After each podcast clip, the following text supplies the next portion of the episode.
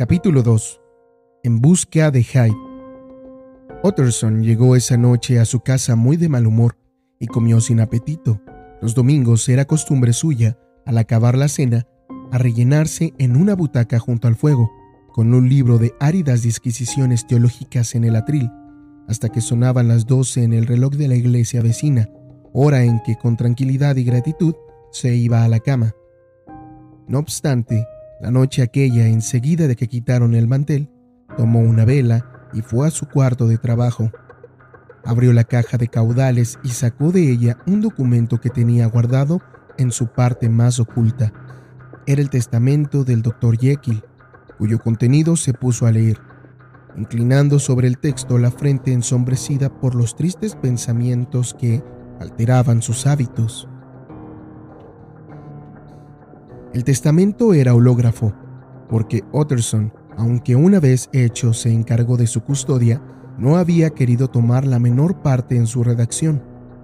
Aquel testamento declaraba que en caso de fallecimiento de Henry Jekyll, doctor en medicina y derecho, miembro de la Sociedad Real y de otros muchos centros científicos y literarios, todos sus bienes deberían pasar a manos de su amigo y bienhechor Edward Hyde que en caso de una ausencia inexplicable del Dr. Jekyll que excediese un periodo de tres meses, el referido Edward Hyde debería tomar posesión de los bienes de dicho Henry Jekyll, sin ningún otro plazo y libre de toda carga u obligación, salvo algunas pequeñas sumas que debería pagar a los criados de la casa del doctor. El notario, Utterson, había considerado siempre tal documento como una extravagancia de las que ofenden el buen sentido, no solo por ser jurista, sino por ser, sobre todo, aficionado fiel de las prácticas que consagra una tradición respetable. Utterson era enemigo del capricho, pues creía que todo procedimiento inusitado constituía una afirmación de petulancia, y si hasta entonces había sido la ignorancia de quien pudiera ser el señor Hyde, lo que aumentaba su indignación, ahora por un cambio repentino, era el saberlo. La cosa era ya lo bastante mala cuando aquel no era más que un nombre de que nada más podía saberse. Y era mucho peor cuando aquel nombre fue revestido con atributos detestables y el espeso y nebuloso velo que había cubierto sus ojos durante tanto tiempo se rasgó de golpe para dejarle ver a un verdadero malvado. Lo tenía por hombre sin juicio, decía Utterson cuando colocaba el maldito papel en su sitio. Pero empiezo a temer que se trate de una perversidad. Apagó la vela, se puso un pesado gabán y salió en dirección a Cavendish Square, ese emporio de la medicina donde su amigo el famoso Lanyon tenía su residencia y recibía a su numerosa clientela. Si alguien sabe algo, ese será el doctor Lanyon, había pensado. El augusto mayordomo de Lanyon conocía muy bien al señor Utterson y lo recibió cordialmente, llevándolo en el acto hasta el comedor, donde el gran sabio estaba de sobremesa, bebiendo a solas una copa de oporto.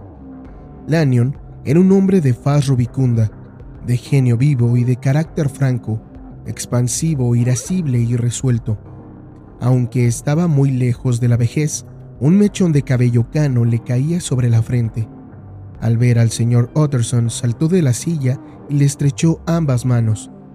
Aquella efusión, que era uno de sus hábitos, tenía algo de teatral para la vista, pero se hallaba sostenida sobre verdaderos sentimientos de amistad, pues ambos eran antiguos camaradas y condiscípulos de la escuela y de la universidad, que se guardaban mutua consideración y lo que no siempre sucede, eran personas que disfrutaban mutuamente de la compañía del otro. Luego de platicar de cosas indiferentes, Utterson llevó la conversación hacia el asunto que era la causa de sus preocupaciones. Supongo, Lanyon, que tú y yo somos los más antiguos amigos de Jekyll, ¿no lo crees? Ojalá no fuésemos tan viejos, contestó riéndose el doctor Lanyon. Pero creo que así es. ¿Por qué lo dices? Ahora lo veo muy poco. ¿Cómo? exclamó Utterson. Yo creía que ustedes dos tenían mucho en común. Había. Sin embargo, hará cosa de 10 años que advertí que Jekyll comenzaba a caer en ciertas extravagancias muy singulares. Empezó a divagar, a desaprovechar su mente y aunque, por supuesto, sigo interesándome por él en aras de los viejos tiempos, como se dice, lo veo y lo he visto endiabladamente poco. Esos disparates científicos, añadió el doctor poniéndose súbitamente rojo de irritación. Hubieran separado a Damon y Pitias. Ese pequeño estallido de cólera llevó un poco de tranquilidad y algo de alivio al ánimo de Utterson.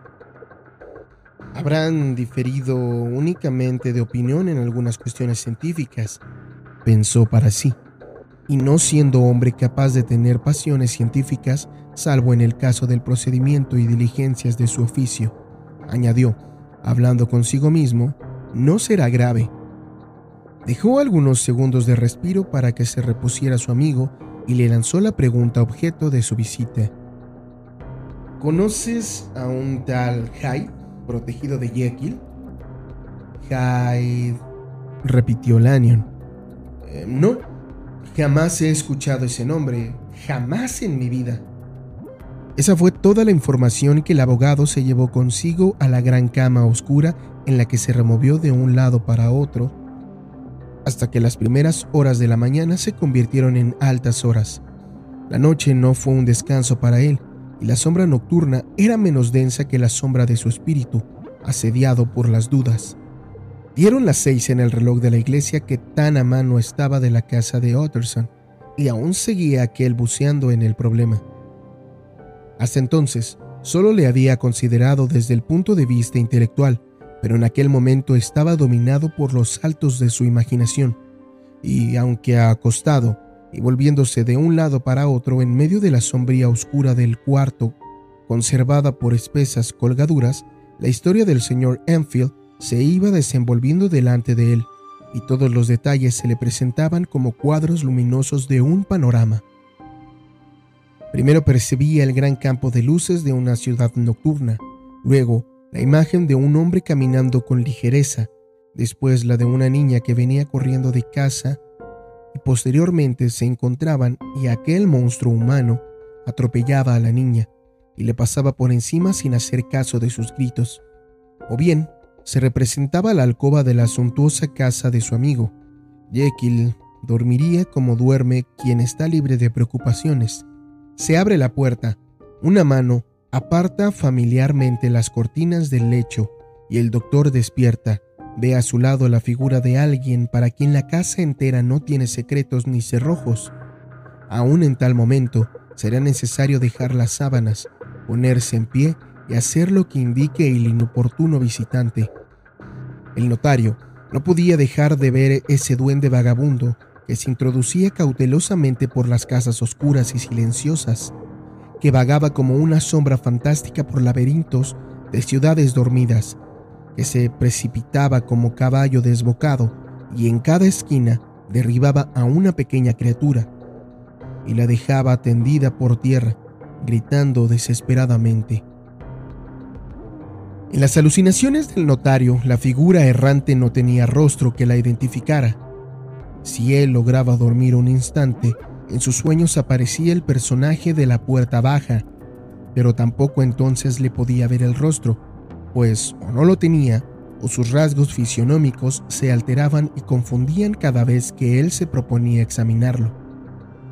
Así fue como surgió y creció en la mente de Utterson una curiosidad desmesurada singularmente intensa y casi desordenada de contemplar las facciones del auténtico señor Hyde.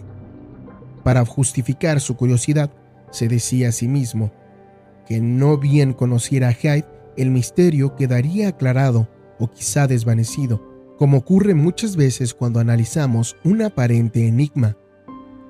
Tal vez pudiera él ver una razón que explicase la extraña preferencia o cautiverio llámesele como se quiera, de su amigo y hasta las insólitas cláusulas del testamento.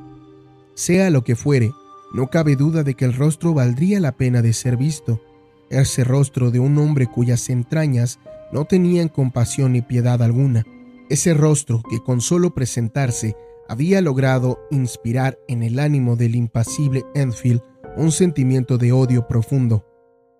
A partir de aquel momento, Utterson comenzó a rondar por los alrededores de la puerta de la calle de las tiendas, lo mismo por la mañana antes de la hora de oficina que al mediodía, es decir, en los momentos de tareas más urgentes y de tiempo más escaso, y por la noche bajo una luna que velaba las nieblas de la ciudad. El notario ocupaba su puesto de vigilancia. Ahí veía nacer a menudo la aurora, ahí cayeron sobre sus hombros algunos chubascos, ahí la gente le daba codazos en horas de actividad y de tráfico, ahí soportaba los rayos del sol que le abrazaba. Si él es el Señor que se esconde, había pensado, yo seré el Señor que lo busca. Y finalmente, su paciencia fue recompensada. Era una noche fría y serena. El pavimento de las calles parecía de un salón de baile por la limpieza. La llama de los faroles que no agitaba el viento marcaba con fijeza las zonas de luz y sombra en las aceras. A las 10, cuando se cerraban los comercios y se quedaba la calle muy solitaria y silenciosa, a pesar del sordo fragor de Londres que llegaba de todas partes. Del otro lado de la calle se percibían los movimientos, las idas y venidas en el interior de las casas, distinguiéndose los pasos de los transeúntes mucho antes de verlos. El señor Utterson acababa de instalarse en su observatorio cuando escuchó que alguien iba acercándose con andar ligero y ritmo singular. En el curso de sus rondas nocturnas se había acostumbrado desde hacía tiempo al curioso efecto con que de pronto se recortan en forma inequívoca las pisadas de una sola persona que está todavía a mucha distancia del vasto murmullo y la algarabía de la ciudad. Sin embargo, nunca hasta entonces su curiosidad se despertó a tal grado. Una previsión supersticiosa lo llevó a la entrada del patio. Los pasos se aproximaban velozmente y su rumor creció súbitamente cuando doblaron la esquina. El notario, mirando desde su escondite, no tardó en ver con qué clase de hombre tenía que tratar. Era un hombrecillo sencillamente vestido y de aspecto que, ya desde lejos, impresionó desfavorablemente a Utterson. Aunque el hombre se dirigió directo a la puerta cruzando la calzada para ganar tiempo, y mientras se acercaba, sacó una llave de su bolsillo como quien se aproxima a su casa. Utterson salió de la sombra y tocándole en el hombro preguntó, ¿Usted es el señor Hyde? Hyde retrocedió rápidamente y su respiración pareció cambiarse en un silbido. Sin embargo, el temor fue solo momentáneo, y aunque sin mirar al notario a la cara, contestó con cierto descaro. Ese es mi nombre. ¿Qué desea usted? Veo que va usted a entrar, repuso el notario. Soy viejo amigo del doctor Jekyll. Mi nombre es Utterson de Count Street, y usted sin duda habrá oído hablar de mí. Al encontrarlo lo detuve para pedirle que me franquee la puerta. No hallará al doctor Jekyll. No está en casa, replicó Hyde, introduciendo la llave en la cerradura y luego de repente, sin mirar al notario, añadió. ¿Cómo es que me conoce? ¿Y usted, por su parte, querrá hacerme un favor? Con mucho gusto, contestó Hyde. ¿De qué se trata? ¿Quiere dejarme ver su rostro? preguntó el notario. El señor Hyde pareció dudar y después de una súbita reflexión se le encaró con un aire de desafío y ambos se miraron con firmeza durante unos segundos. Ahora ya lo podré reconocer, dijo Utterson. Puede ser de utilidad. Sí, repuso Hyde. Conviene que nos hayamos visto a propósito. Quiero que sepa usted mi dirección. E indicó al notario un número y el nombre de una calle en Soho. Dios mío, pensaba Utterson. ¿Tendrá esto relación con el testamento? Pero se guardó sus ideas y tan solo emitió un gruñido de agradecimiento por la dirección. Ahora sepamos cómo me conoció usted, por una descripción, fue la respuesta. ¿Hecha por quién? Por amigos de ambos. ¿Amigos en comunes? Dijo Hyde. ¿Y quiénes son esos amigos? Jekyll, por ejemplo. Él jamás ha hablado de esto con usted, exclamó Hyde, rojo de cólera. No creía que usted fuera capaz de mentir. Vamos, dijo Utterson. Ese no es el lenguaje correcto. Hyde lanzó una estruendosa carcajada y con rapidez extraordinaria levantó el pestillo de la puerta y desapareció dentro de la casa. Utterson se quedó inmóvil en el sitio que ocupaba. Era la perfecta imagen de la ansiedad. Cuando comenzó a caminar, lo hizo lentamente, deteniéndose cada dos o tres pasos con la cabeza inclinada sobre el pecho. El problema que debatía mientras caminaba era de los que raramente se resuelven. El señor Hyde era pálido y de pequeña estatura. Producía la impresión de lo deforme sin que fuera posible designar esa deformidad con una palabra exacta. Sonreía con una sonrisa desagradable. Se descubría en él una mezcla inconciliable de timidez y audacia. Hablaba con una voz opaca, baja y entrecortada. Todas esas cosas iban en su contra, pero todas ellas juntas no bastaban para explicar la nunca sentida aversión, el odio y el espanto con que Utterson le recordaba. Debe ser otra cosa, decía el perplejo Utterson. Hay algo más. Si pudiese darle a eso un nombre adecuado. Dios me lo perdone, pero este individuo no posee rasgos humanos. Tiene algo de troglodita. ¿Se habrá repetido en ese infeliz el caso del Dr. Phil?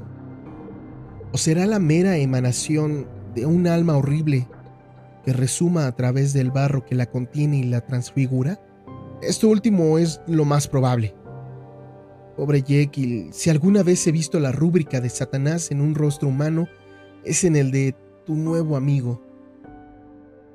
Precisamente al doblar la esquina de la calle, había un grupo de antiguas y grandes casas, que antaño fueron opulentas y que habían caído en decadencia convirtiéndose más tarde en viviendas y cuartos para toda clase de fortunas y condiciones. Ahí vivían grabadores, arquitectos, abogados sin clientes y agentes de negocios dudosos.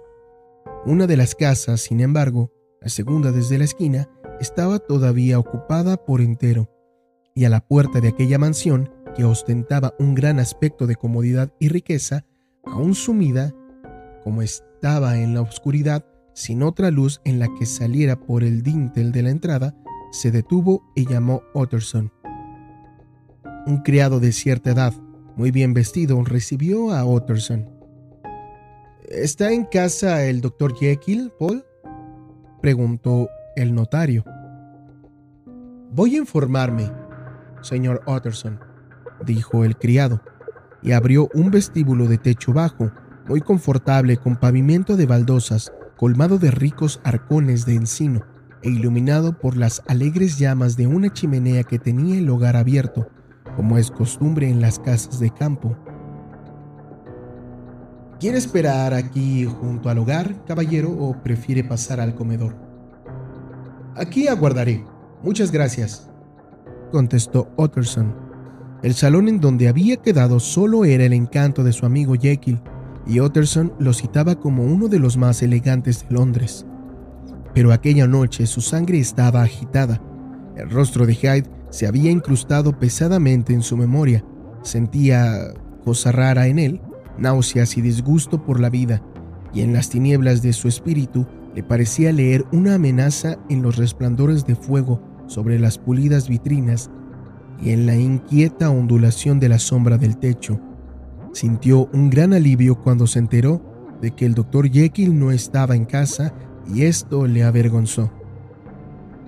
Paul, vi que el señor Hyde estaba entrando por la puerta del laboratorio dijo el notario.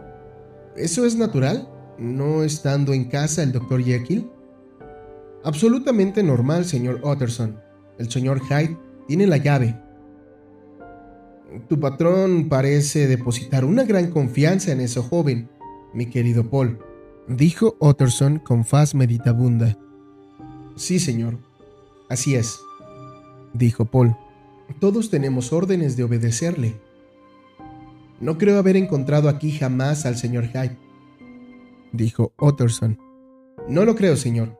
No come nunca en casa, contestó Paul. Viene muy poco a esta parte del edificio, entra y sale siempre por la puerta del laboratorio. Buenas noches, Paul. Buenas noches, señor Utterson. Y el notario volvió a su casa con el corazón oprimido. Pobre Jekyll, pensaba. Mis pensamientos me hacen temer que te encuentras en aguas profundas. Viviste una juventud atormentada. Cierto es que ya hace mucho tiempo de eso, pero en la ley de Dios no existe el capítulo de las prescripciones. Su justicia nos impone el pago de nuestras deudas, aunque sea tarde, y debe ser algo así. El espectro de algún antiguo pecado, el cáncer roedor de alguna vergüenza oculta, cuyo castigo viene cuando años después la memoria ha olvidado la falta, el amor propio ha perdonado. Y el notario, atemorizado por la idea, dio vueltas durante un rato en su propio pasado, hurgando en todos los rincones de la memoria por si acaso alguna vieja infamia saltaba de alguna caja de sorpresas y se encendía, pero el pasado de Utterson era completamente puro.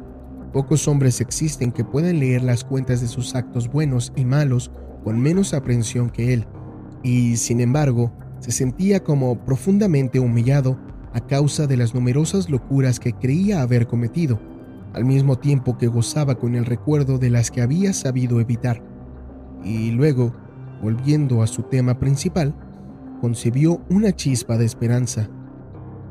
Este caballero Hyde, pensó, si se lo estudiase, tiene que tener secretos de su propia cosecha, secretos oscuros y, a juzgar por su aspecto, secretos que si se comparan con los peores del pobre Jekyll, estos resultan como la luz del sol. Las cosas no pueden seguir así.